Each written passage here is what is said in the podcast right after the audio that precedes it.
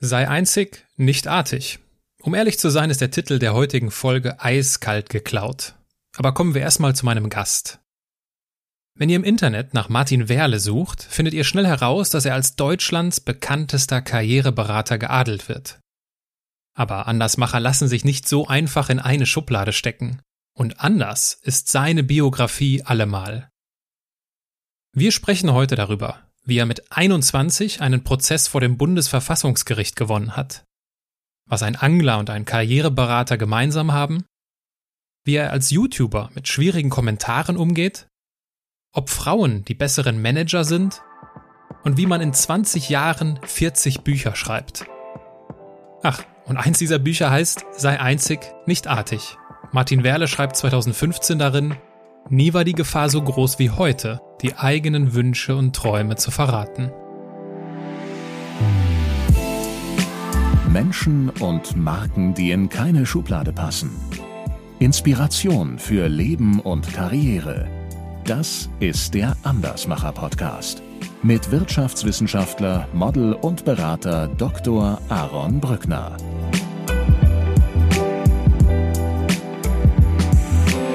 Ich habe mich schon immer identifiziert mit denen, die anders sind. Also das, das ging schon in meiner Kindheit los. Ich habe gern mit Kindern gespielt, von denen die anderen nicht so viel wissen wollten. Ich war noch sehr jung und ich hätte da sicherlich eine ziemlich gute Karriere als Angestellter machen können. Aber ich habe irgendwie gespürt, das ist nicht das, was ich wirklich vom Leben möchte besitze kein Smartphone und Sie finden mich nicht bei Facebook und Sie finden mich auch nicht bei Xing. Im Grunde genommen ist es mir ganz wichtig, dass ich mich konzentriere in meinem Leben.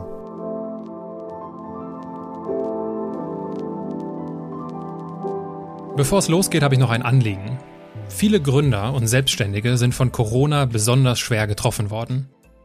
Und deswegen habe ich eine Frage an euch. Kennt ihr kreative Menschen, Projekte oder Unternehmen, die sich durch ihren Veränderungswillen, ihren Mut zum Andersdenken und ihre Fähigkeit zum Neuerfinden auszeichnen? Jedes Jahr werden im Namen der Bundesregierung die Kultur- und Kreativpiloten Deutschlands gesucht und 32 dieser Menschen ausgezeichnet. Die Ausgezeichneten erhalten nicht nur bundesweite Aufmerksamkeit, sondern dürfen an Workshops und an einem einjährigen Mentoring-Programm teilnehmen, um alle Chancen zu nutzen, ihr Unternehmen weiterzuentwickeln. Der Urheber dieser Initiative, Christoph Backes, war in Folge 8 meines Podcasts zu Gast und deswegen verbreite ich diesen Bewerbungsaufruf von ganzem Herzen. Welche drei Dinge es für die Online-Bewerbung bis zum 16. August braucht oder wie ihr jemanden vorschlagen könnt, ist in der Beschreibung zu dieser Folge verlinkt. Also, geht einmal kurz in euch, fragt euch, ob es in eurem Netzwerk jemanden gibt, die oder der das Zeug zum Kultur- und Kreativpiloten hat und ermutigt sie oder ihn, sich zu bewerben. Hiobsbotschaften gab es in den letzten Monaten doch genug. Es wird Zeit für gute Nachrichten. Und deswegen geht es jetzt auch los.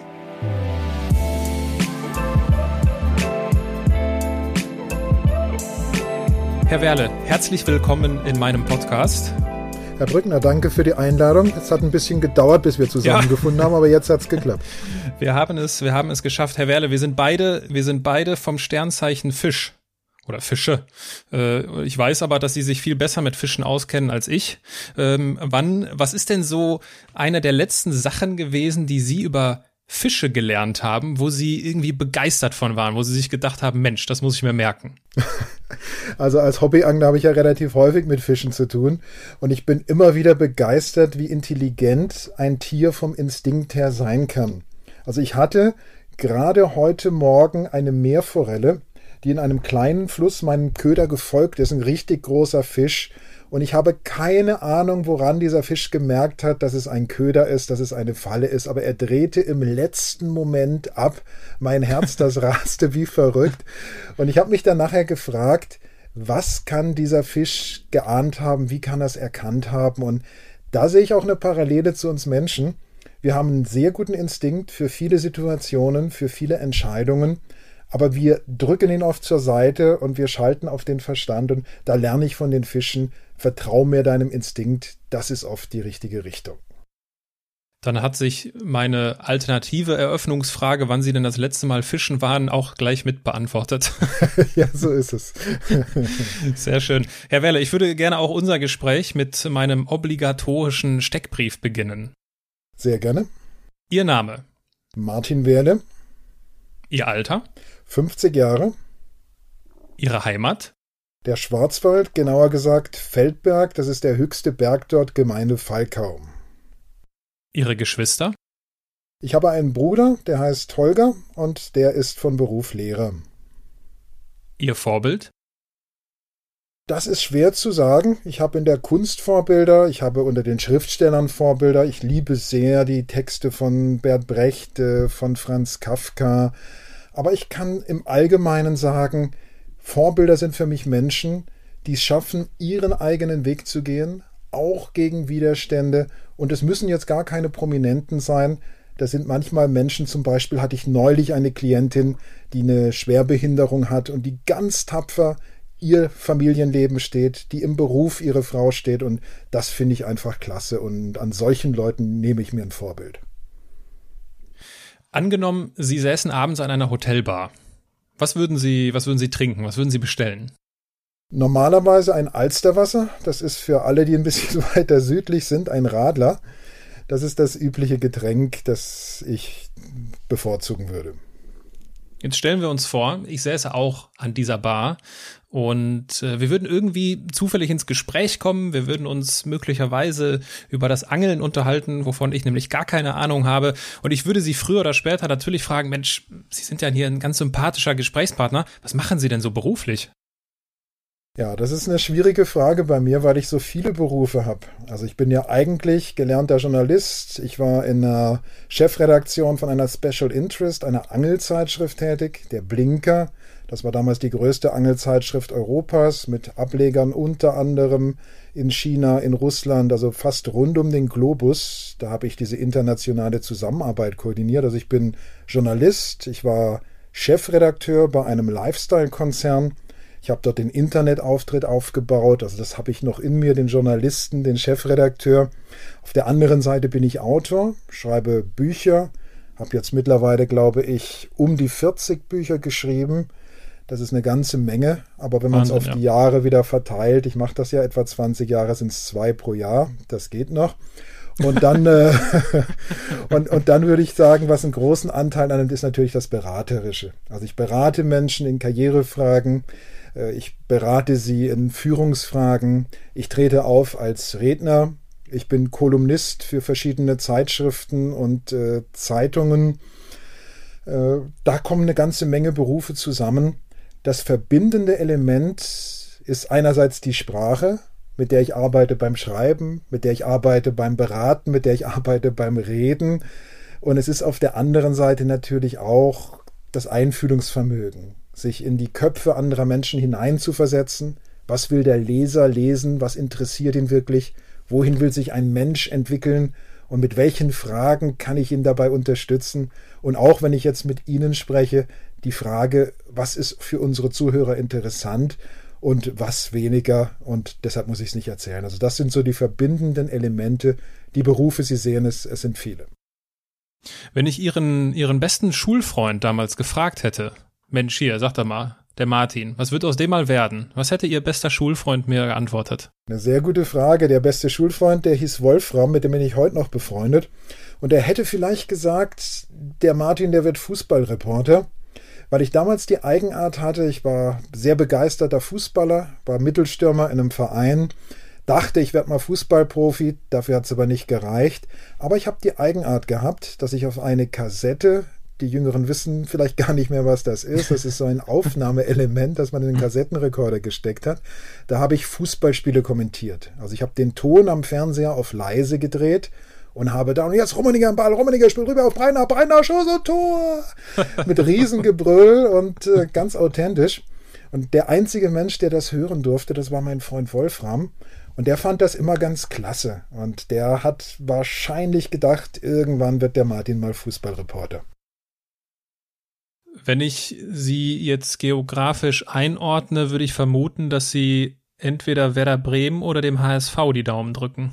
Ja, fast, äh, denn ich komme ja ursprünglich aus dem Süden, ich komme ursprünglich ja, aus dem Schwarzwald stimmt, und da stimmt. war dann so eher de, der Bayern-München-Radius.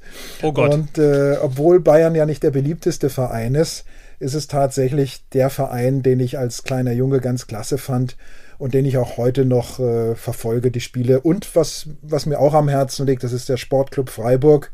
Das ist ja mitten im Schwarzwald und das ist ein Verein, der mit sehr wenig Geld und mit einem fantastischen Trainer, dem Christian Streich, der sich auch in politische Debatten einbringt, was ich richtig super finde, also über den Tellerrand schaut, der mit ganz wenig Geld fantastische Ergebnisse erzielt, immer wieder sich in der Bundesliga hält oder zurückkommt.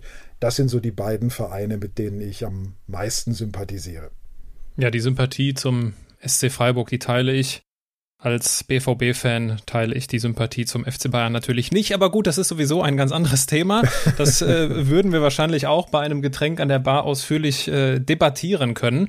Ähm, ich habe gelesen, dass Sie, als Sie Anfang 20 waren, ähm, etwas ja Außergewöhnliches gemacht haben. Man hätte meinen können, dass in Ihnen ein streitbarer Jurist steckt. Und zwar haben sie einen Prozess vor dem Bundesverfassungsgericht gewonnen. Und ich kann mir vorstellen, dass sie diese Geschichte schon hundert, wenn nicht sogar mehrere hundert Mal in ihrem Leben erzählt haben. Ist so eine Geschichte, die so, ja, so eine, so eine, wie soll ich das nennen? Das ist ja so eine ganz prägende Geschichte. Ähm, ist das eigentlich irgendwann abgelutscht für Sie? Nein, nein, das ist es nicht. Das fühlt sich noch recht frisch an und es ist gar nicht so, dass ich da oft drüber spreche. Also die meisten Journalisten, die mich interviewen, die interviewen mich zu Karrierethemen. Das heißt, dieser Prozess, der war lange Zeit eine Sache, über die kaum geredet wurde ich habe mit dem Prozess immer wieder mal Kontakt, wenn ich in juristische Fachliteratur reinschaue. Der hat also die Juristenausbildung geprägt. Und was ganz spannend war, ich war ja ein sehr junger Mann damals, als ich diesen Prozess gewonnen habe. Und mein Bruder, der ging noch zur Schule. Und ein Jahr später, ich war schon in Hamburg, er noch im Schwarzwald, da rief er mich an und sagte, Martin, Martin, du bist jetzt im Gemeinschaftskundebuch. Da war dieser Fall also ins Gemeinschaftskundebuch aufgenommen worden als Beispiel für Zivilcourage. Und da habe ich mich natürlich drüber gefreut. Aber es kommt mir nicht so vor, als wäre es abgelutscht, weil das war schon eine sehr intensive Situation. Ich mhm. habe jetzt nicht das Elternhaus, dass ich äh, Juristen als Eltern hätte. Meine Eltern, die haben das eher mit Skepsis verfolgt, dass ihr Sohn, der ja noch Schüler war, einen Prozess führt, vor das Bundesverfassungsgericht geht und was kostet das denn, wenn du verlierst und so weiter. Aber ich war so überzeugt, dass ich es für eine gute Sache tue. Also vielleicht sage ich ein Wort zum Hintergrund. Ja, gerne, erzählen Sie, ja. Ja, damals ist eine Familie mit Kleinkindern ins äh, ehemalige Jugoslawien abgeschoben worden. Das war damals ein Krisen- und Kriegsgebiet. Und man hat diese Familie nachts bei Nacht und Nebel abgeholt, die Kleinkinder, die Familie ins Auto gesteckt und dann waren sie weg. Und der Mann, der war desertiert von der Armee, dem hat zu Hause die Todesstrafe gedroht. Und das hat mich ungeheuer empört, dass bei Nacht und Nebel eine solche Aktion in Deutschland durchgeführt wurde. Und dann habe ich geschrieben, Gestapo-Methoden gehören ins Geschichtsbuch, nicht in den bundesdeutschen Alltag. Weil das Abholen einer Minderheit bei Nacht, das war für mich eindeutig eine Gestapo-Methode. Und ich habe das überhaupt nicht kritisch gesehen. Aber dann kam ein Dorfpolizist auf die Idee, Anzeige nicht gegen die Zeitung, die das gedruckt hat und die auch haftbar gewesen wäre, sondern gegen mich zu erstatten. Und dann stand ich da wie der Angeklagte bei Franz Kafka im Prozess. Das heißt, ich habe auf einmal ein Schreiben von der Polizei bekommen und es hieß, es liegt eine Anzeige gegen Sie vor, kommen Sie bitte aufs Revier. Ich wusste nicht, worum es geht, ich hatte überhaupt keinen Plan. Und dann wurde also dieser Leserbrief auf den Tisch gelegt und ich musste mich also tatsächlich vor zwei deutschen Gerichten, einem Amtsgericht und einem Landgericht, verurteilen lassen wegen Beleidigung der Behörden der Abschiebeorgane. Und das habe ich überhaupt nicht einsehen können, denn wir haben ja in unserem Grundgesetz die Meinungsfreiheit festgehalten. Und wann mhm. soll ich diese Meinungsfreiheit benutzen, wenn nicht dann, wenn es um das Leben von Menschen geht? Ich war so sicher, dass ich äh, im Recht bin, dass ich ohne weiteres gesagt habe zu meiner Anwältin, wir ziehen vors Bundesverfassungsgericht. Ich hatte keine Ahnung, dass da fast kein Prozess zugelassen wird und dass man schon gar nicht gewinnt. Und es hat alles geklappt. Es hat wie nichts geklappt. Und Roman Herzog, der spätere Bundespräsident, dem bin ich heute noch dankbar. Der war der Vorsitzende dieses Gerichtes und unter dessen Regie wurde ich dann tatsächlich freigesprochen. Und äh, das hat mir natürlich einen Schub an Selbstvertrauen gegeben, dass ich, wenn ich ein Ziel habe, egal wie schwierig es ist, dass ich auch die Möglichkeit habe, es zu erreichen. Wie alt waren Sie zu dem Zeitpunkt, als die An Anzeige eintrudelte? Da war ich 21 und ich glaube, ich habe den Brief geschrieben, als ich 20 war. Also da war ich gerade auf okay. dem zweiten Bildungsweg, als ich den geschrieben habe. Und als die Anzeige kam, da war ich dann schon Volontär in Hamburg. Und spätestens jetzt versteht auch der allerletzte Zuhörer oder die letzte Zuhörerin, was sie in diesem Podcast hier zu suchen haben. Denn das ist für mich so eine, das ist für mich so eine, so eine Geschichte, die direkt klar macht, alles klar, Herr Werle ist ein Andersmacher. Die Frage, die sich dann in meinem Kopf bewegt, ist, wenn wir diesen Begriff nehmen, Andersmacher, und ich verstehe ihn ja so als, als Mensch, der in keine Schublade passt, ähm, wird man als Andersmacher aus Ihrer Sicht geboren oder kann man so etwas lernen? Äh, das ist eine spannende Frage und ich glaube, die eine Antwort ist wahr, aber die andere ist auch wahr. Natürlich, man kommt auf die Welt, man hat gewisse Anlagen, man hat auch die ersten Einflüsse der Erziehung, die man gar nicht so bewusst steuern kann. Aber trotzdem können Sie ja beobachten, auch bei Zwillingen zum Beispiel, dass die sich nicht unbedingt immer gleich entwickeln. Es kann sein, einer wird ein Andersmacher und der andere ist eher konform. Bei mhm. mir, glaube ich, war es so, ich habe mich schon immer identifiziert mit denen, die anders sind. Also das, das ging schon in meiner Kindheit los. Ich habe gern mit Kindern gespielt, von denen die anderen nicht so viel wissen wollten, weil sie anders waren, weil sie ein bisschen merkwürdig waren, weil sie wenig geredet haben oder nichts geredet haben ich fand das andere immer besonders interessant, weil es sich ja abhebt von der Masse, abhebt von den anderen. Und als ich später Redakteur war, da gab es im Verlag so ein geflügeltes Wort, nämlich wenn ein Irrer anruft, dann stellt ihn zum Werle durch, der kann mit diesen Leuten. Und das Interessante war, die Leute, die mir durchgestellt wurden, die sogenannten Irren, die fand ich gar nicht irre. Ich fand die sogar sehr interessant und spannend und habe dann auch Porträts über diese Leute geschrieben, die immer, die immer sehr spannend und interessant auch für die Leser waren. Das heißt, ich glaube, da kommt zweierlei zusammen. Einerseits natürlich die Veranlagung, auf die man keinen Einfluss hat, aber andererseits eben auch die eigene Lebensgeschichte. Und ich habe mich selber immer auch als anders empfunden. Also ich bin aufgewachsen auf einem Dorf und auf, in diesem Dorf, da haben sich alle überwiegend eben für das Dörfliche, für den Fußball, für die Vereine interessiert. Ich habe mich aber für Sachen interessiert, die die anderen gar nicht so spannend fanden. Ich habe als Kind schon Bücher gelesen. Ich habe mich interessiert für Heinrich Böll, den die anderen nur unter Zwang in der Schule gelesen haben. Ich habe mich politisch engagiert und interessiert. Ich war nicht so konservativ wie alle in diesem Dorf. Da gab es nur die CDU im Gemeinderat und SPD, das wäre schon fast linksradikal gewesen und die Grünen, die waren Terroristen und da war ich einfach anders und vielleicht kommt daher auch mein Interesse für die Leute, die ebenfalls anders sind. Ja, Stichwort anders. Sie waren mal Europameister im Hechtangeln. Sie, Sie, haben all meine Sünden ausgegraben, aber ich stehe dazu, ja, das ist wahr. Wie das, in aller Welt wird man Europameister im Hechtangeln. Naja, das ist eine ganz interessante Geschichte. Und zwar war ich eigentlich als Reporter für die Zeitschrift Blinker unterwegs und ich sollte eine Reportage über die Hecht-EM am Loch Dirk in Irland schreiben. Und weil ich schon mal da war, habe ich gedacht, jetzt angelst du einfach mit.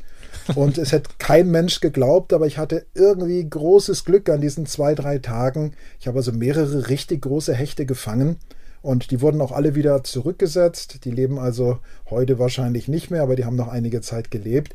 Und man hat einfach die Fische gemessen nach dem Fang. Und der, der die größte Strecke hatte, der wurde Europameister. Und das war ich. Und da musste ich also in der Reportage schreiben. Ich war als Reporter da, aber ähm, ich habe auch gewonnen.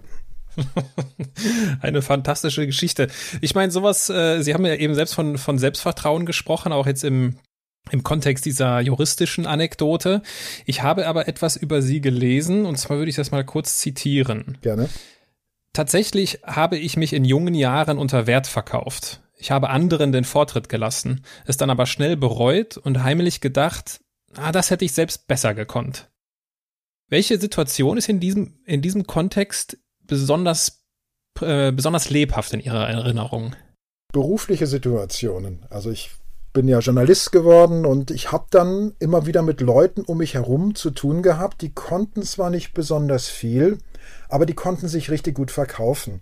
Und die haben es geschafft, bei der Chefetage den Eindruck zu erwecken, dass sie von morgens bis abends rödeln und den ganzen Laden alleine schmeißen.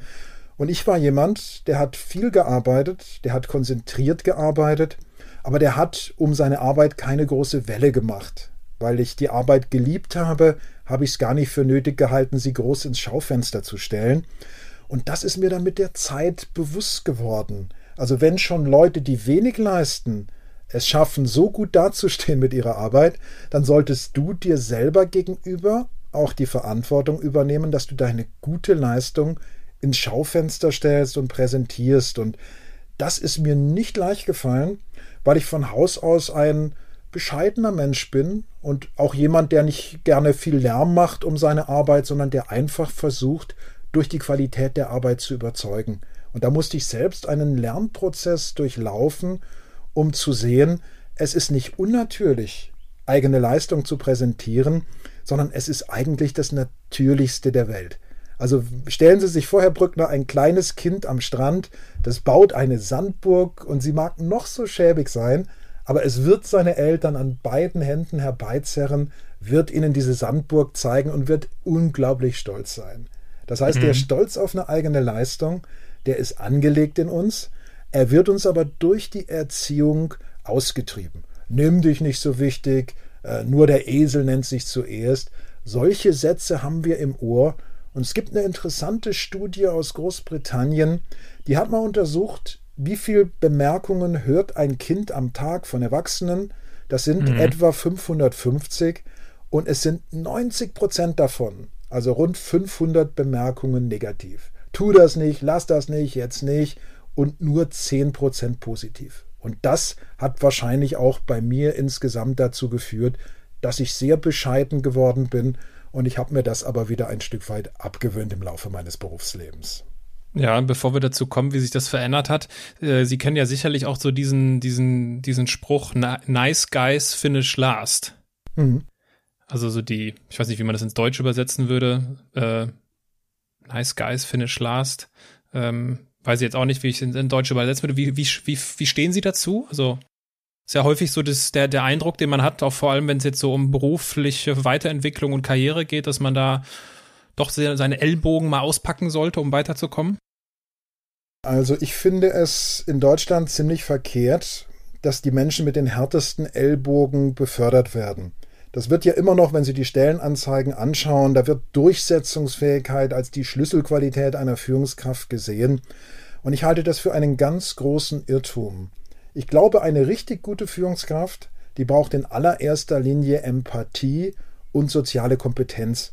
Denn gucken Sie, ein Chef, der autoritär führt, der hat den Laden zwar unter Kontrolle, solange er hinschaut. Aber sobald er sich umdreht, sobald er was anderes macht, machen die Leute, was sie wollen.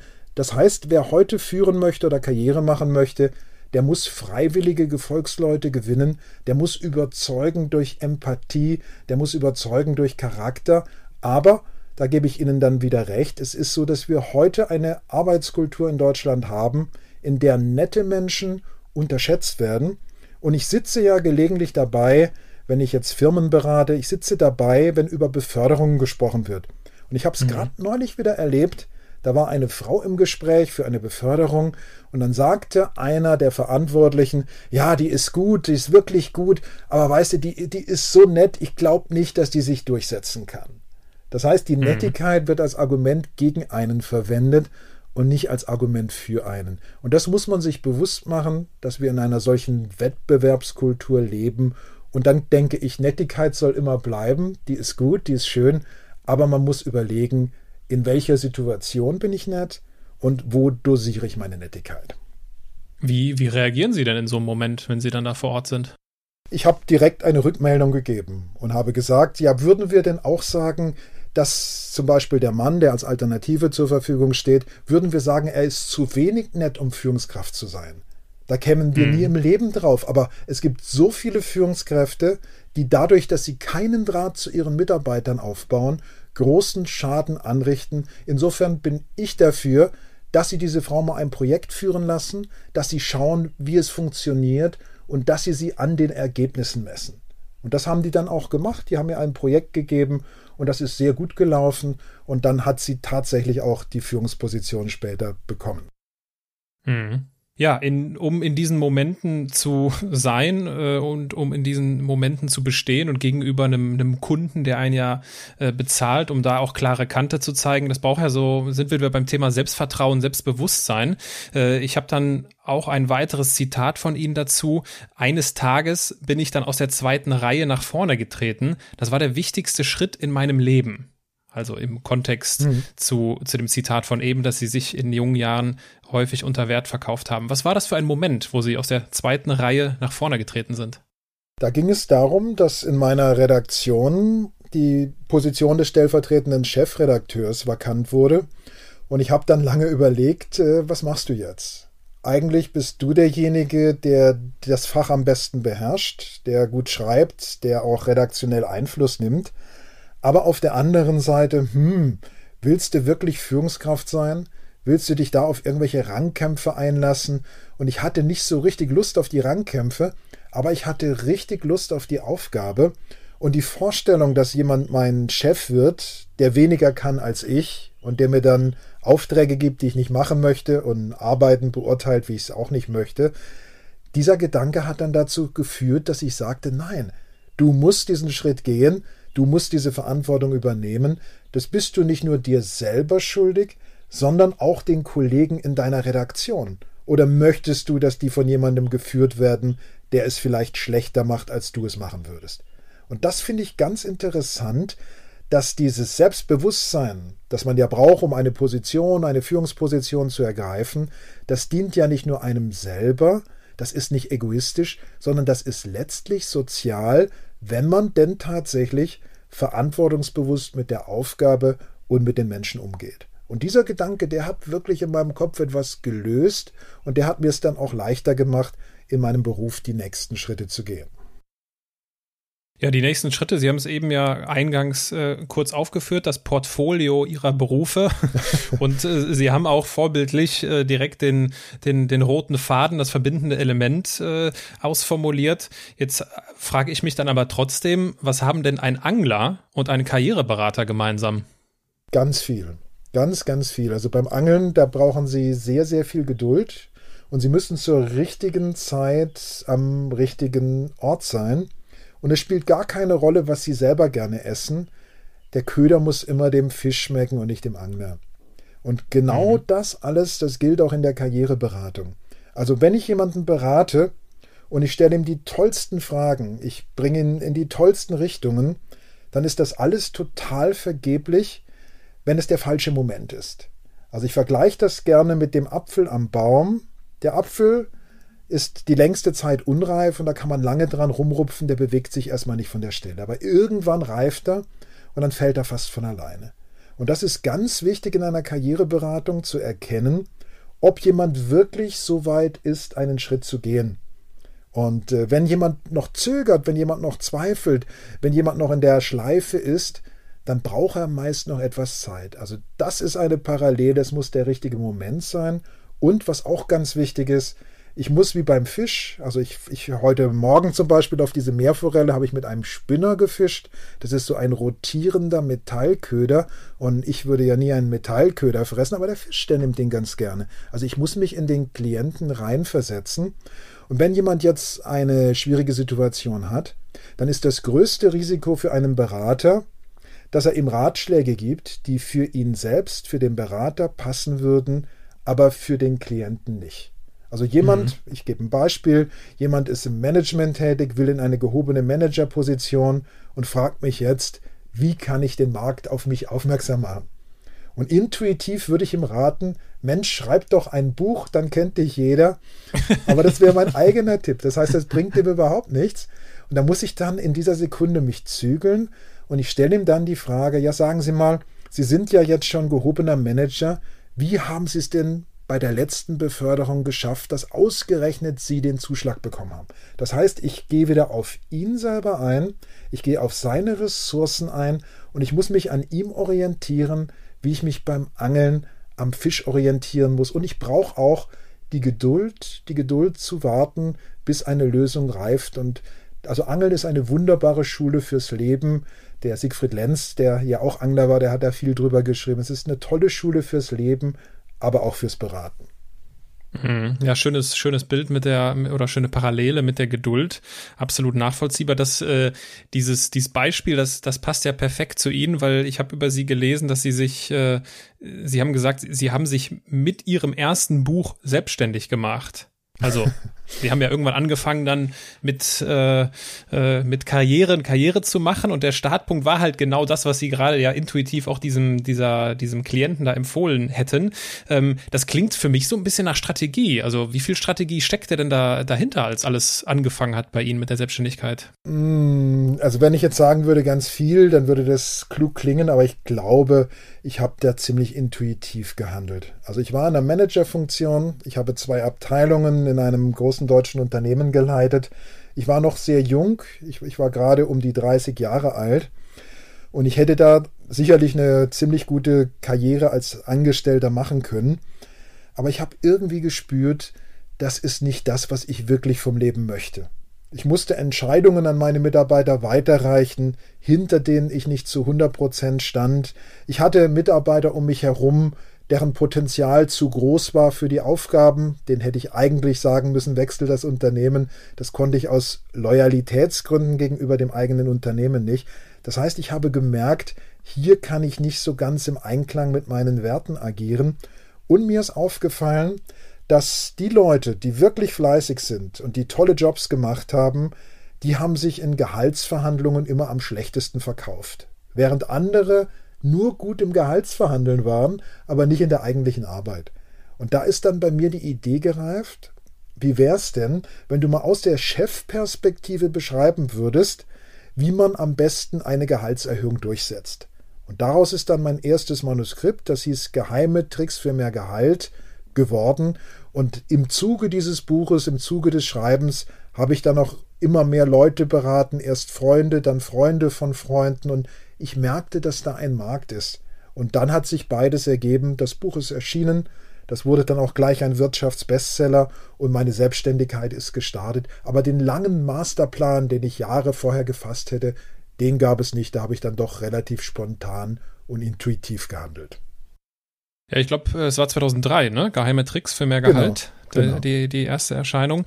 Äh, und Sie haben ja, Sie haben es ja eben schon erzählt, äh, überschaubar viele Bücher mittlerweile geschrieben. Und äh, also 14 ist absoluter, absoluter Wahnsinn. Bei welchem Buch, auch wenn es eine schwierige Frage ist, Herr Werle, bei welchem Buch von diesen 40 haben Sie am meisten über das Leben gelernt?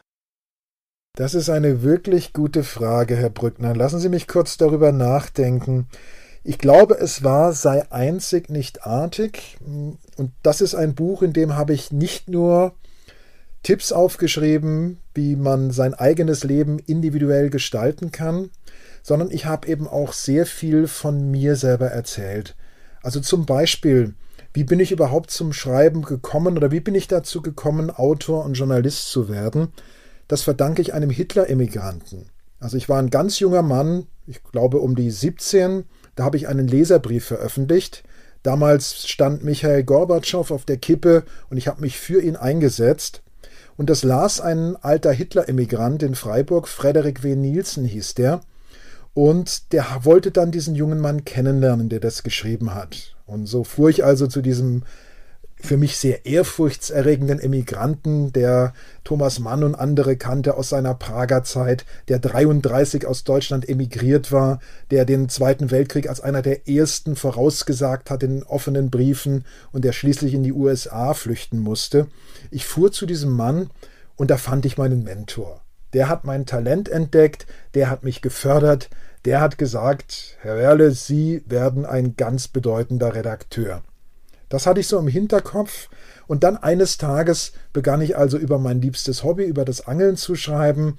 Und ich wusste aber nicht, wie reagiert er jetzt darauf, wenn ich über das Angeln schreibe.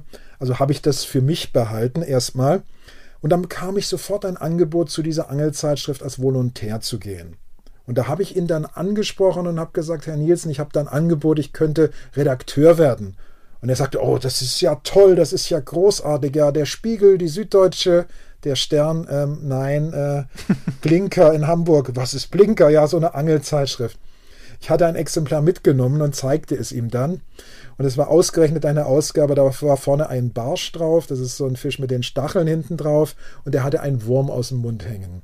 Und der, der Emigrant drehte sich angewidert ab und sagte, Herr Werle, wenn Sie dort anfangen, das sage ich Ihnen voraus, dann wird keine ernsthafte Zeitung oder Zeitschrift mehr an Ihnen interessiert sein. Lassen Sie das bleiben. Und ich war dann wirklich in einem massiven Konflikt. Was sollte ich tun? Sollte ich entweder meinen großen Förderer und Mentor enttäuschen oder sollte ich mich selber enttäuschen?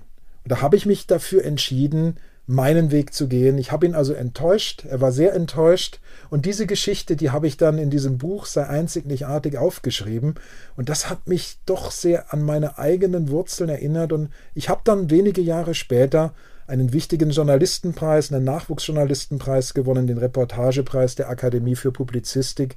Und da habe ich eine Reportage über rechtsradikale Skinheads geschrieben. Und dann war mein Verhältnis zu Nielsen wieder gekittet. Und diese Geschichte die habe ich für dieses Buch wieder aus meinem Hinterkopf geholt. Und da habe ich auch wieder viel gelernt, wie ich der geworden bin, der ich heute bin. Ja, und zwar ein Andersmacher, äh, ein weiterer, äh, also ich, der, allein der Titel einzig nicht artig, das ist ja äh, wie gemacht für die für die Gäste in diesem Podcast und auch die Hörerinnen und Hörer. Ich komme noch mal auf das äh, auf das Portfolio ihrer beruflichen äh, ja äh, nett, nett gemeint, äh, ihrer beruflichen Schubladen zurück. Also Journalist, Karriereberater, mhm. Autor. Eine haben Sie vergessen, Herr Werle. Ganz bestimmt mehr als eine. Sagen Sie mir welche. YouTuber. Ja, ja. Das ist auch eine, das ist auch eine Schublade, die immer größer wird, muss ich sagen. Ja. Ich habe vor ein paar Jahren, das war, glaube ich, 2016, äh, da habe ich von einer Klientin eine Geschichte gehört, sie hat sich ein Video angeschaut bei YouTube mit Bewerbungstipps und sie hat alles gemacht, wie es da steht und sie ist immer wieder durchgerastelt. Und dann habe ich mir auch mal dieses Video angeschaut und die Tipps, die waren so katastrophal falsch, alles, alles wirklich, wie man es nicht machen soll. Da habe ich gesagt, nee, du musst auch was machen. Dann dachte ich, lad doch mal drei, vier, fünf gescheite Videos über Bewerbungen hoch. Ich habe das auch gemacht und wollte es dabei belassen, aber dann kamen immer wieder Anfragen, können Sie nicht mal über dieses Thema und so hat das dann eine Eigendynamik entwickelt. Und ich hatte dann erst äh, 1000 Abonnenten und habe mich schon gefreut, dass ich 1000 hatte. Und dann waren es 10.000 und dann sind es irgendwann tatsächlich über 150.000 geworden mit einer riesen Eigendynamik. Und ich mache jetzt drei Videos jede Woche. Das heißt, ich produziere die auf längere Frist, weil ich im eigentlichen Job ja andere Dinge mache. Und es ist gut, dass Sie mich daran erinnern, weil das frisst wirklich viel Zeit, ist aber auch sehr erfüllend, weil ich da das erste Mal in meiner ganzen Karriere die Gelegenheit habe, dass ich jedem, ohne dass er irgendwas kauft, ein Buch kauft oder eine Zeitschrift kauft oder eine Beratung bei mir kauft, weil ich wirklich jedem ein paar wichtige Fragen stellen kann und ein paar Dinge weitervermitteln kann, die ich im Laufe der Jahre gelernt habe. Und das finde ich dann auch sehr erfüllend, dass man Menschen etwas Gutes tun kann und von denen dann auch oft Feedbacks kriegt. Also manchmal bin ich dann echt gerührt, wenn ich in den Kommentaren lese, wie sich die Menschen bedanken. Das ist dann wirklich schön. Können Sie sich daran erinnern, als Sie das erste Mal eine Klientin oder einen Klienten gewonnen haben über diesen YouTube-Content, den Sie veröffentlicht haben? Nein, das kann ich nicht, weil ich das auch nicht so richtig unterscheiden kann, woher die Klienten jetzt kommen, weil ich kriege da jeden Tag Anfragen und da waren bestimmt auch schon früh welche dabei, die sich darauf bezogen. An meinen ersten Klienten überhaupt, an den kann ich mich prima erinnern, weil ich damals vor einer Frage stand, die mir heute oft gestellt wird. Da fällt mir noch ein Beruf ein. Ich bin seit über zehn Jahren äh, Coaching-Ausbilder, betreibe die Karriereberaterakademie in Hamburg. Mhm und die Leute, die bei mir diese Ausbildung zum Karriereberater durchlaufen, die fragen mich dann oft, äh, ja, Herr Werle, wenn ich denn meine erste Beratung mal mit einem realen zahlenden Klienten mache, sage ich dann eigentlich, dass es meine erste Beratung ist oder behalte ich das besser für mich? Gute da, Frage. Ja, da erinnere ich mich, wie es mir damals ging. Ich habe es also für mich behalten und habe auch eine sehr positive Rückmeldung von diesem Klienten bekommen. Und ich sage dann meinen Leuten in der Ausbildung immer, stellen Sie sich vor, Sie sitzen im Flugzeug, und der Kapitän begrüßt Sie. Hallo, hier spricht Ihr Captain. Das ist übrigens mein erster Flug heute, aber seien Sie sicher, ich werde Sie wieder runterbringen. Das trägt ja. nicht gerade zur Beruhigung bei. Und das Tolle ist, das war bei mir so, aber das ist auch bei Leuten, die das heute machen, das Tolle ist, wenn man weniger Erfahrung hat, dann bereitet man sich in aller Regel noch besser auf die Beratungen vor, schreibt sich lange Listen mit Fragen, mit Themen. Das heißt, man kompensiert die mangelnde Erfahrung oft dadurch, dass man besonders gewissenhaft an die Sache herangeht und so hält es sich dann das Lot. Ja, gewissenhaft, äh, das greife ich auf und komme zurück zu Ihren YouTube-Aktivitäten. Also dreimal die Woche äh, ein Video hochzuladen, das ist schon, das ist eine hohe Frequenz. Was mich ja regelrecht erschrocken hat, äh, ist, dass als ich gelesen habe, dass Sie, obwohl Sie über 150.000 Abonnementen, Abon ähm, über 150.000 Follower auf YouTube haben, 484 Videos veröffentlicht, fast 25 Millionen Aufrufe. Sie besitzen kein Smartphone. ich besitze kein Smartphone und Sie finden mich nicht bei Facebook und Sie finden mich auch nicht bei Xing. Im Grunde genommen ist es mir ganz wichtig, dass ich mich konzentriere in meinem Leben. Und wenn ich gerade ein Gespräch führe, wie jetzt mit Ihnen, dann führe ich dieses Gespräch und da will ich nicht mit einem Auge noch auf ein stumm geschaltetes Smartphone schauen. Und ich glaube, sich auf einzelne Menschen zu konzentrieren, in einem Gespräch zum Beispiel oder sich auch beim Schreiben auf das Schreiben zu konzentrieren. Ich fahre da immer eine Klausur für zwei bis drei Monate. Das ist für mich ganz, ganz entscheidend. Und ich glaube, die modernen Medien, die sind eine Riesenversuchung, dass man sich zerstreut und dass man die Energie, die eigentlich wie so ein Laser auf die eigenen Ziele gerichtet sein müsste, dass die dann zur Glühbirne wird und das Licht so richtig in alle Richtungen streut und dann kommt halt zu wenig an den einzelnen Stellen an. Und das ist der Grund, warum ich mich bei den modernen Medien sehr zurückgehalten habe. Und bei diesem YouTube-Kanal, da habe ich anfangs und zwar über 10.000 Mal, ich glaube 12.000 Mal, auf jeden einzelnen Kommentar geantwortet bis ich dann wirklich an der Grenze meiner Kräfte war und sagte, da kamen dann pro Tag hunderte Kommentare. Und dann habe ich eingesehen, auch wenn ich es wirklich gerne machen würde, ich habe eingesehen, das geht nicht mehr. Wenn ich das mache, reibe ich mich auf. Also habe ich mich da beim Beantworten dieser Kommentare immerhin zurückgezogen und den Rhythmus dieses Veröffentlichens, den kann ich ja selbst bestimmen. Und wenn ich jetzt ja. ein oder zwei Tage drehe, dann gebe ich das weiter an den Cutter. Das heißt, andere Leute verarbeiten das weiter und es erscheint dann auch ohne, dass ich mich da noch einschalten muss. So geht das mit meinen Rhythmen einigermaßen zusammen. Ja, faszinierend. Also ist halt für, für, mich ist das so ein, für mich ist das paradox. Also auf der einen Seite nutzen sie äh, sehr gelungen diese, diese, dieses digitale Potenzial und auf der anderen Seite, ja, überwiegt so die Vorsicht ne, vor, vor, vor den Gefahren, weil, also die, der Gebrauch von Smartphones hat natürlich auch im, in anderen Lebenssituationen seine Vorteile. Ja, das glaube ich, dass er Vorteile hat, aber ich glaube, dass die Gefahren deutlich größer sind. Und ich habe ja wache Augen und ich sehe ja auch, wenn ich jetzt mit Menschen zu tun habe, mit Klienten zu tun habe, mit Managern zu tun habe. Es ist oft so, dass Menschen heutzutage viel zu oft reagieren auf die Bälle, die ihnen durch digitale Medien zugespielt werden, aber sie agieren viel zu selten. Und ich bin empfänglich für sowas. Also wenn ich jetzt, während wir miteinander sprechen, wenn ich jetzt mit einem Auge auf einem Smartphone sehen würde, dass ein Klient, der heute ein Vorstellungsgespräch hatte, mir ein Feedback gibt, das würde mich ungeheuer interessieren. Ich weiß, mhm. dass ich so bin und darum sage ich nein, halte das bitte möglichst weit von dir weg. Ich schaue auch in meine Mails öfter mal, meistens nur noch einmal pro Tag morgens oder abends rein. Denn alles andere führt nach meinem Gefühl zu Aktionismus. Und wenn man wirklich produktiv sein möchte, wenn man pro Jahr ein bis zwei Bücher schreiben möchte, wenn man dann auch noch, woran Sie mich erinnern mussten, bemerkenswerterweise, wenn man dann auch noch drei Videos pro Woche hochlädt und äh, berät und ausbildet und Kolumnen schreibt, das geht wirklich nur, wenn man hochkonzentriert ist. Und ich persönlich, ich könnte es nicht, wenn ich ein Smartphone hätte. Das Smartphone an sich ist nicht gut oder schlecht, damit wir uns richtig mhm. verstehen. Das ist wie das Auto. Das Auto kann ein Krankenwagen sein und wenn ich einen schweren Unfall habe, kann es mir mein Leben retten. Das Auto kann aber auch dazu führen, dass wir zum Beispiel die Natur verpesten oder dass ein Kind überfahren wird, je nachdem, wie man es nutzt. Ich glaube, die menschliche Natur ist auf das Smartphone und auf die modernen Medien noch ziemlich schlecht eingerichtet, weil da noch sehr viele archaische Mechanismen ablaufen. Wenn Sie, wenn Sie so in den letzten Wochen oder in den letzten Monaten an Ihre, an Ihre Klienten denken, fällt Ihnen eine, fällt Ihnen eine Anekdote eines Klienten zum Thema Führung ein, wo Sie, wo Sie, als Sie das gehört haben, sich gedacht haben, also da muss ich ehrlich gesagt an der Menschheit zweifeln? Es ist interessant, dass Sie mir diese Frage stellen, denn es ist gar nicht so lange her. Ich glaube, es war vorletzte Woche, da habe ich einen Anruf bekommen Jetzt allmählich äh, planen die Firmen ja wieder, dass sie Seminare machen und Tagungen machen, die sie jetzt alle aufgeschoben haben in Corona-Zeiten. Und da hat mich also der Manager eines mittelgroßen Unternehmens angerufen, Geschäftsführer, und er hat gesagt, Herr Werle, wissen Sie, bei mir an der Führungsetage, da sitzen nur Luschen. Leute, die lasch sind, Leute, die die Zügel schleifen lassen und so. Also er lästerte bestimmt fünf Minuten über seine Führungskräfte ehe er sagte, dass er mich jetzt mal buchen wolle und ich solle seinen Leuten mal sagen, wie Führung funktioniert.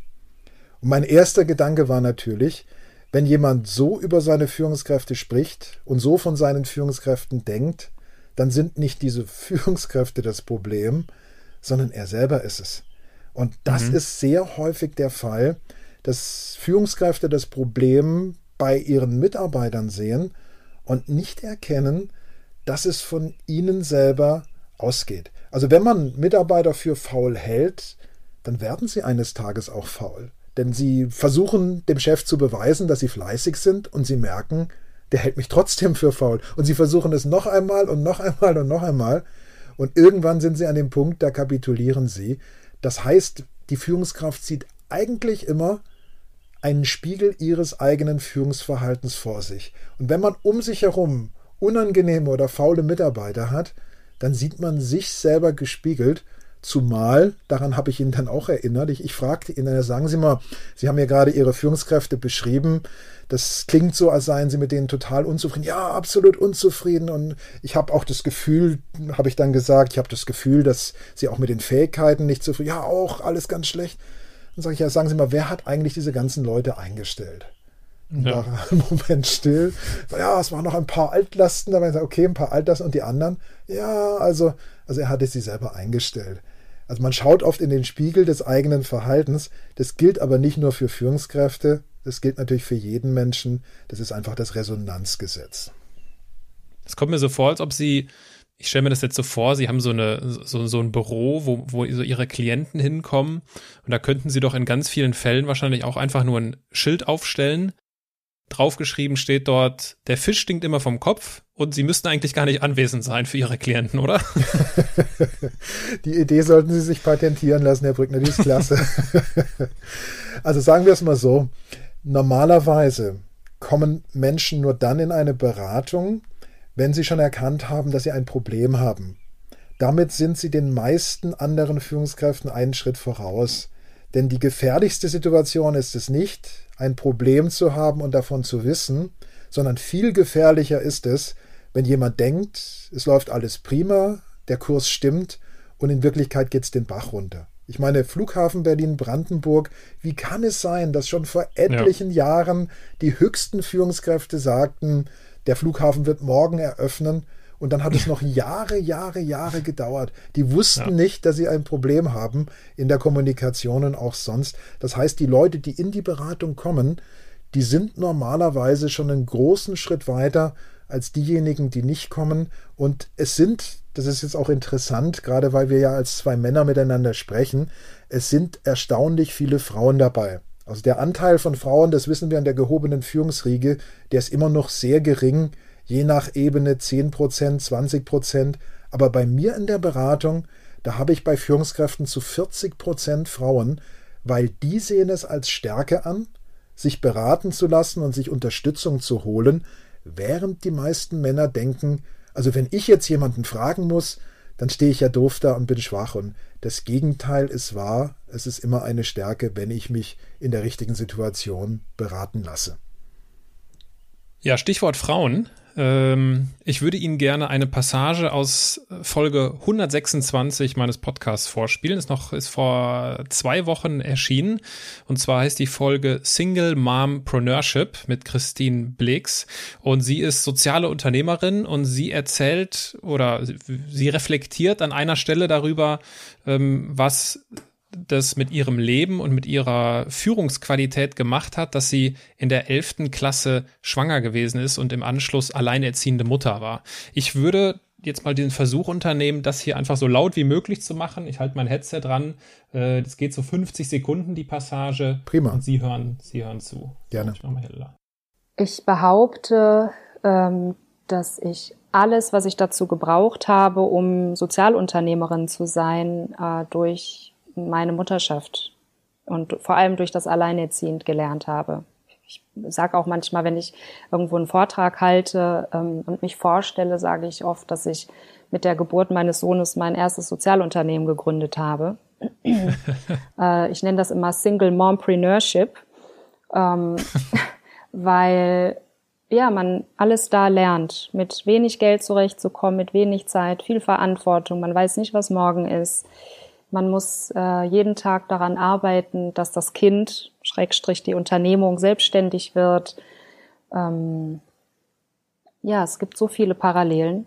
Und ich habe auch immer gesagt, wenn ich mal Konzernchefin wäre, was ich nicht werden möchte, aber ich würde eine Armada von Alleinerziehenden einstellen, weil die eben schaffen, in der Hälfte der Zeit genauso viel zu arbeiten ähm, wie Menschen, die nicht alleinerziehend sind. So, da stecken natürlich ganz viele Themen drin, aber äh, ich versuche es mal irgendwie vereinfacht äh, in eine Frage zu formulieren. Hm. Sind, Klammer auf, Alleinerziehende, Klammer zu, Mütter die besseren Manager, Herr Werle? Frauen sind auf jeden Fall die besseren Manager. Ich habe ja auch mal ein Buch darüber geschrieben, das heißt, Herr Müller, Sie sind doch nicht schwanger. Und da habe ich, da wacht ein Mann mit 30 Jahren auf und er hat sich zur Frau verwandelt und er steht plötzlich vor ein paar unvermuteten Problemen. Und also ich finde das, was ich da gehört habe, ich finde das richtig, richtig klasse. Denn wir haben immer noch bei uns im Hinterkopf, entweder entscheidet sich eine Frau für den Beruf, für die Karriere oder sie entscheidet sich für das Kind.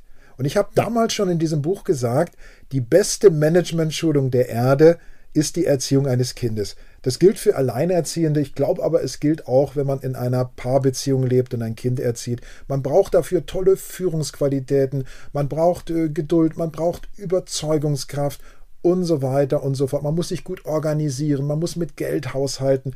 Das heißt, die Unternehmen denken oft, Jetzt hat sie sich äh, für die Familie entschieden, statt zu erkennen, dass da wirklich tolle Managementfähigkeiten trainiert werden. Und die Idee, so eine Firma mal mit äh, Müttern, die allein erziehen, auszustatten und zu gucken, was passiert, die finde ich ganz klasse. Und ich bin ziemlich sicher, dass das gut funktionieren würde. Übrigens auch mit alleinerziehenden Vätern.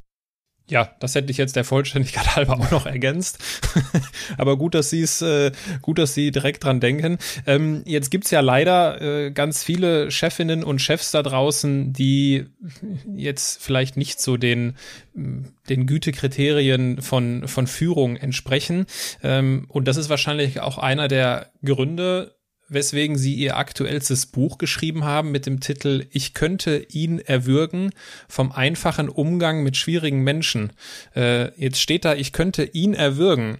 Wurden Sie schon mal darauf angesprochen, dass das jetzt ja nicht genderneutral formuliert ist? Ich glaube, das ihn bezieht sich auf den Menschen und der Mensch, der kann weiblich sein und der Mensch, der kann männlich sein.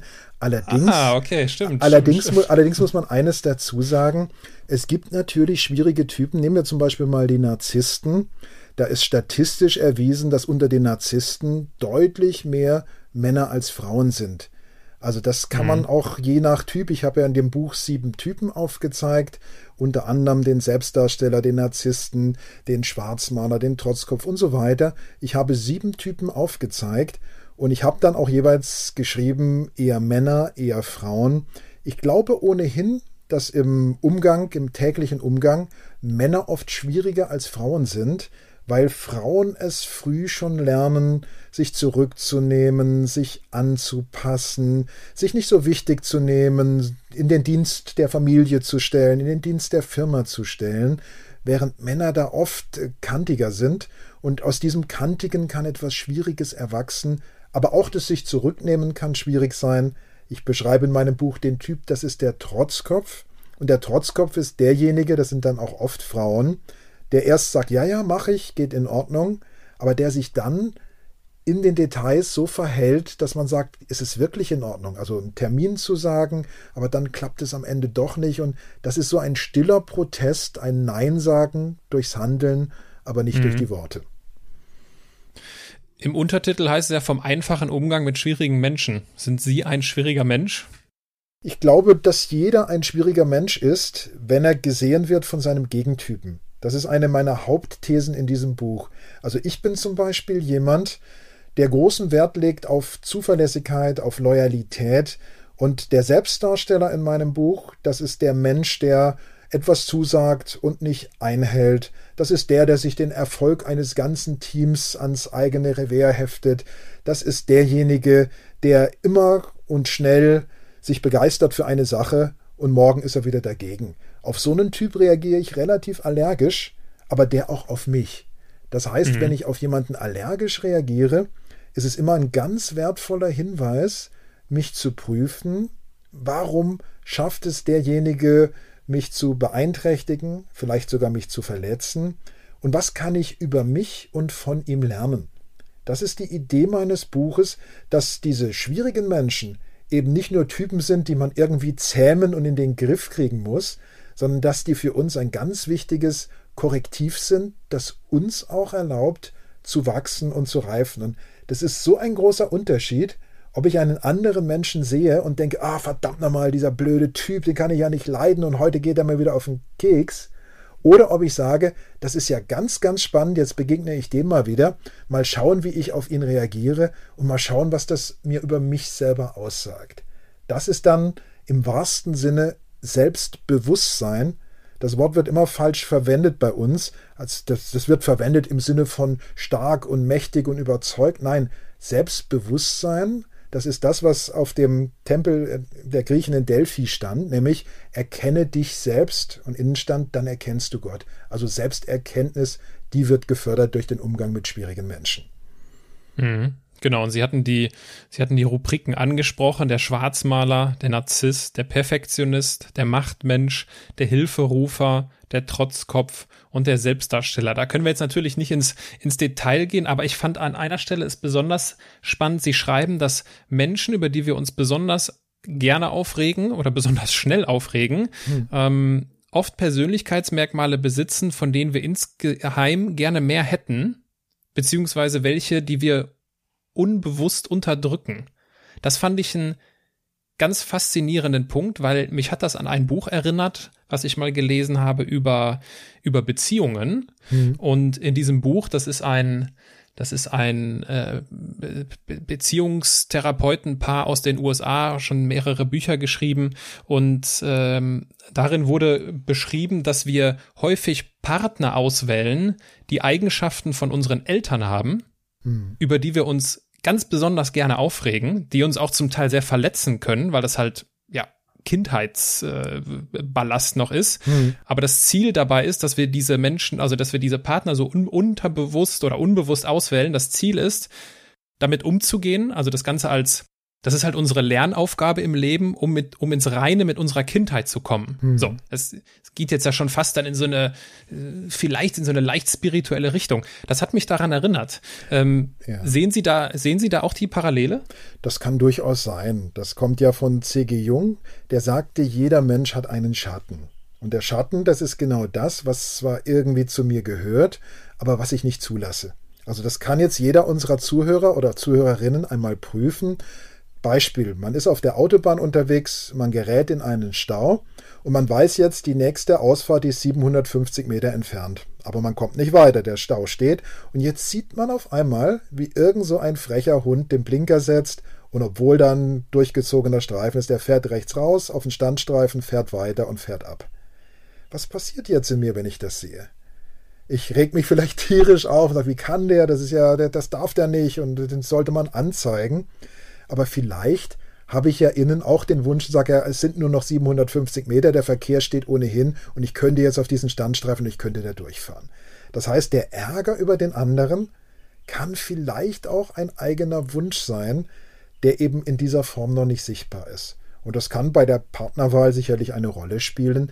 Das spielt aber auch immer im Alltag, immer wenn ich mich über jemanden ärgere, da spielt das immer mit rein. Und ich glaube ohnehin, ich habe in diesem Buch sieben Typen beschrieben. Es ist aber nicht so, dass man entweder der eine oder der andere Typ zu 100 Prozent ist, sondern ich ja. glaube, alles ist in allem. Und ich glaube, Sie und ich, wir haben beide diese sieben Typen und noch viel mehr in uns. Und es ist wie auf einer Bühne. Mal ist der eine Typ ganz vorne, mal ist es vielleicht der Selbstdarsteller, wenn man sich präsentiert, oder mal ist es der Schwarzmaler, wenn man in einer Situation ist, in der man die Erwartungen dämpfen möchte. Aber es ist alles da. Und ich glaube, ein gelungenes, erfülltes Leben und auch eine reife Persönlichkeit, die besteht eben darin, dass man diese Anteile, die hinter der Bühne stehen, dass man sich dieser Anteile bewusst ist und dass man sie in der richtigen Situation auch auf die Bühne holt. Also ich gebe ein Beispiel. Sie haben vorhin von netten Menschen gesprochen. Und äh, wenn man ein netter Mensch ist, und das würde ich jetzt von mir behaupten, dass ich das in den allermeisten Situationen bin, schließt das nicht aus, dass man in sich auch einen Stinkstiefel hat und dass dieser Stinkstiefel manchmal auch richtig nützlich sein kann. Also wenn ich es zu tun habe mit einem Menschen, der selbst äh, aggressiv ist, der selbst in Anführungszeichen Stinkstiefel ist, dann wird er nur die Sprache, die Landessprache verstehen, die er selber spricht. Und wenn ich dem zu weich begegne und sage, ja, vielleicht kümmere ich mich drum oder mal schauen, das versteht er nicht. Das heißt, in der mhm. Situation ist dieser verdrängte Anteil für mich enorm wichtig, dass ich ihn auf die Bühne holen kann. Und das ist auch der Grund, warum ich in Beratungen, wenn mir jemand sagt, ich kann das nicht, ich kann nicht für mich werben in Vorstellungsgesprächen. Herr Werde, es geht einfach nicht, es kommt mir nicht über die Lippen, ich kann mich nicht loben. Dann frage ich immer, das heißt, in Ihrem ganzen Leben, seit Sie auf dieser Welt sind, haben Sie noch nie, nicht mal als Kind, es geschafft, sich ein einziges Mal zu loben. Ja doch, also wann haben Sie es? Ja, da und dann da als Kind oder da und da vor Freunden oder da und da vor der Familie. Aha, sage ich, das heißt, sie sind durchaus in der Lage, sich richtig gut zu loben und zu präsentieren, nur brauchen sie ein Umfeld, in dem sie sich wohlfühlen. Was könnten wir tun, dass sie auch im, und so weiter im Vorstellungsgespräch. Also ich versuche immer herauszufinden, in welcher Situation welcher Anteil zum Vorschein kommt und wie man ihn dann halt auch heute nutzen kann. Ja, ich finde, das ist eine ganz wertvolle Perspektive aufs äh ja, auf so die herausfordernden Momente im Leben, also ob das jetzt der, der Typ ist, der dann rechts ausschert auf der Autobahn, über den ich mich aufrege, oder halt so zwischenmenschliche Dinge. Mhm. Ich habe von meiner kleinen Schwester vor paar Wochen so ein Zitat aus Social Media geschickt bekommen, wo drauf stand, let your triggers be your teacher. ist ja genau derselbe Gedanke, also das, was mich, mhm. das, was mich aufregt, ernst zu nehmen und mich zu fragen, ah, was will mir das denn jetzt sagen? Was kann ich hier über mich lernen? Und ich glaube, das ist eine ganz, äh, eine ganz wertvolle Perspektive auf das Leben. Sie nennen diese sieben Typen übrigens die Haarmenschen, also die äh, Herausforderungsmenschen, wenn ich das, glaube ich, richtig äh, ja. gelesen habe. Wie gehen Sie denn mit den Haarmenschen in Ihren Kommentarspalten auf YouTube heute um? Also ich nehme es zur Kenntnis, was Menschen sagen und ich weiß immer, der Kommentar sagt mehr über den Kommentator als über mich aus. Das gilt aber auch bei positiven Kommentaren. Wenn jemand sagt, Herr Werle, Sie sind der Allertollste und dieses Video ist großartig und Sie sind für mich ein Guru, dann weiß ich, derjenige hat was von sich selber erkannt und es hat mit mir relativ wenig zu tun. Wenn jemand es aber schreibt, sie sind das allerletzte und sie treiben sich hier rum und machen sie ihren Kanal dicht, dann weiß ich auch, der Mensch hat gerade mit sich selbst wahrscheinlich ein Problem, das er auf mich selber projiziert. Das ist bei Kommentaren recht einfach, weil man die ja liest und weil man dann beim Lesen schon eine innere Distanz hat. Das ist ungleich schwerer, wenn das in einer aktuellen Situation passiert. Also ich hatte mal einen Vortrag, das passt vielleicht ganz gut. Ich habe mal einen Vortrag gehalten bei einem DAX-Konzern, äh, Manager, wie viel waren es? Etwa 50 Leute aus der obersten Führungsriege. Und ich trat also an mein Rednerpult, hatte alles schön vorbereitet. Und ich begann zu reden und dann sprang ein älterer, grauminierter Herr in der ersten Reihe auf und hielt ein Buch nach oben und zeigte es seinen Kollegen und sagte, dieser Mann hier, dieser Mann hier, Martin Werle, hat das Chefhasserbuch, ich wiederhole, Chefhasserbuch bei Knauer veröffentlicht. Und von diesem Mann lasse ich mir überhaupt nichts über Führung sagen. Der schürt den Hass auf Führungskräfte. So, und das war natürlich eine Situation, Sie können sich vorstellen. Das ist hart, das ist hart, ja. Es, es, war nicht nur für mich peinlich, sondern es hatte mich der Personalchef eingeladen und äh, es war eine extrem angespannte Situation und ich war dann schon drauf und dran, mich zu rechtfertigen, dass der Verlag sich diesen Titel ausgedacht hat, was auch stimmt. Aber ich dachte, nein, das darfst du jetzt nicht machen. Und ich habe versucht, es positiv zu deuten. Ich habe dann zu ihm gesagt, wissen Sie was? Ich finde es richtig klasse, dass Sie sich auf meinen Vortrag vorbereitet haben durch die Lektüre meines Buches. Sowas passiert mir wirklich selten und haben schon alle gelacht. Und dann habe ich gesagt, Sie haben absolut recht. Ich bin jemand, der Führungskräften wirklich sagt, was Sache ist, was Mitarbeiter hinter dem Rücken der Führungskräfte sagen. Ich sage ihnen die Wahrheit und ich glaube, sie alle sind in der Lage, das auszuhalten. Und dann habe ich weitergeredet. Das heißt, mhm. ich habe seinen negativen Einwand, seinen kritischen Einwand einfach positiv genommen. Und ich bin wirklich froh, dass mir das in der Situation gelungen ist, weil in so einer angespannten Lage, je angespannter ja. man ist, desto schwieriger ist das natürlich. Ja. Schöne, schöne Anekdote. Ähm, ich bin mir sicher, da gibt es natürlich noch ganz viele andere Anekdoten, über die wir heute leider nicht sprechen können. Nehmen wir mal an, Herr Werle, und äh, Gott bewahre davor, äh, Sie werden morgen von einem Bus überfahren. Hm. Was ist etwas, wo Sie sagen würden, ah, ich wünschte, das hätte ich schon längst getan? Hm, ich wünschte, ich hätte es schon längst getan. Es ist ein gutes Zeichen, dass ich lange überlegen muss weil ich das Gefühl habe, ich habe schon sehr viel getan, was mir sehr wichtig ist. Was würde ich gerne noch tun? Hm.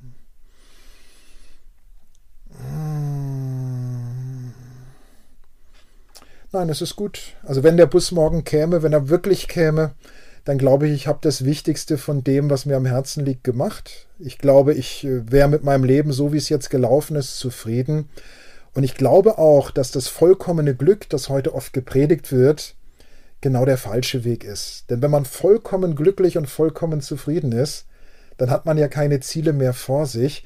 Und ich glaube, das Gefährlichste, was einem passieren kann im Leben überhaupt, ist, dass man alle seine Ziele erreicht hat, dass man auf dem Gipfel ist, in Anführungszeichen. Denn wenn man auf dem Gipfel ist, dann kann es nur noch abwärts gehen. Insofern wäre ich froh, dass mich dieser Bus überfährt und ich habe noch nicht alles getan und ich bin mit mir im Reinen. Das wäre in Ordnung. Hoffen wir mal, dass der Bus morgen nicht kommt. Äh, und ich meide die Straße morgen, das ist abgemacht. und äh, was jetzt aber auf jeden Fall kommt zum Abschluss unseres Gespräches, äh, ist die Rubrik der Halbsätze. Ich beginne einen Satz, Sie beenden ihn spontan, ob kurz oder lang, das ist Ihnen überlassen. Alles klar. Ganz in meinem Element bin ich, wenn ich bis zur Brust im Wasser stehe und am Angeln bin. Ich bin ein Andersmacher, weil ich gar nicht anders kann. Schon von meiner Kindheit an war ich jemand, der die Dinge anders gesehen hat als die anderen. Das ist meine Natur und ich liebe auch Menschen, die es selber anders als die anderen machen. Wenn ich beginne an mir zu zweifeln, dann ist das ein sehr gutes Zeichen, denn wenn ich nicht mehr an mir zweifeln würde, dann wäre das viel, viel gefährlicher.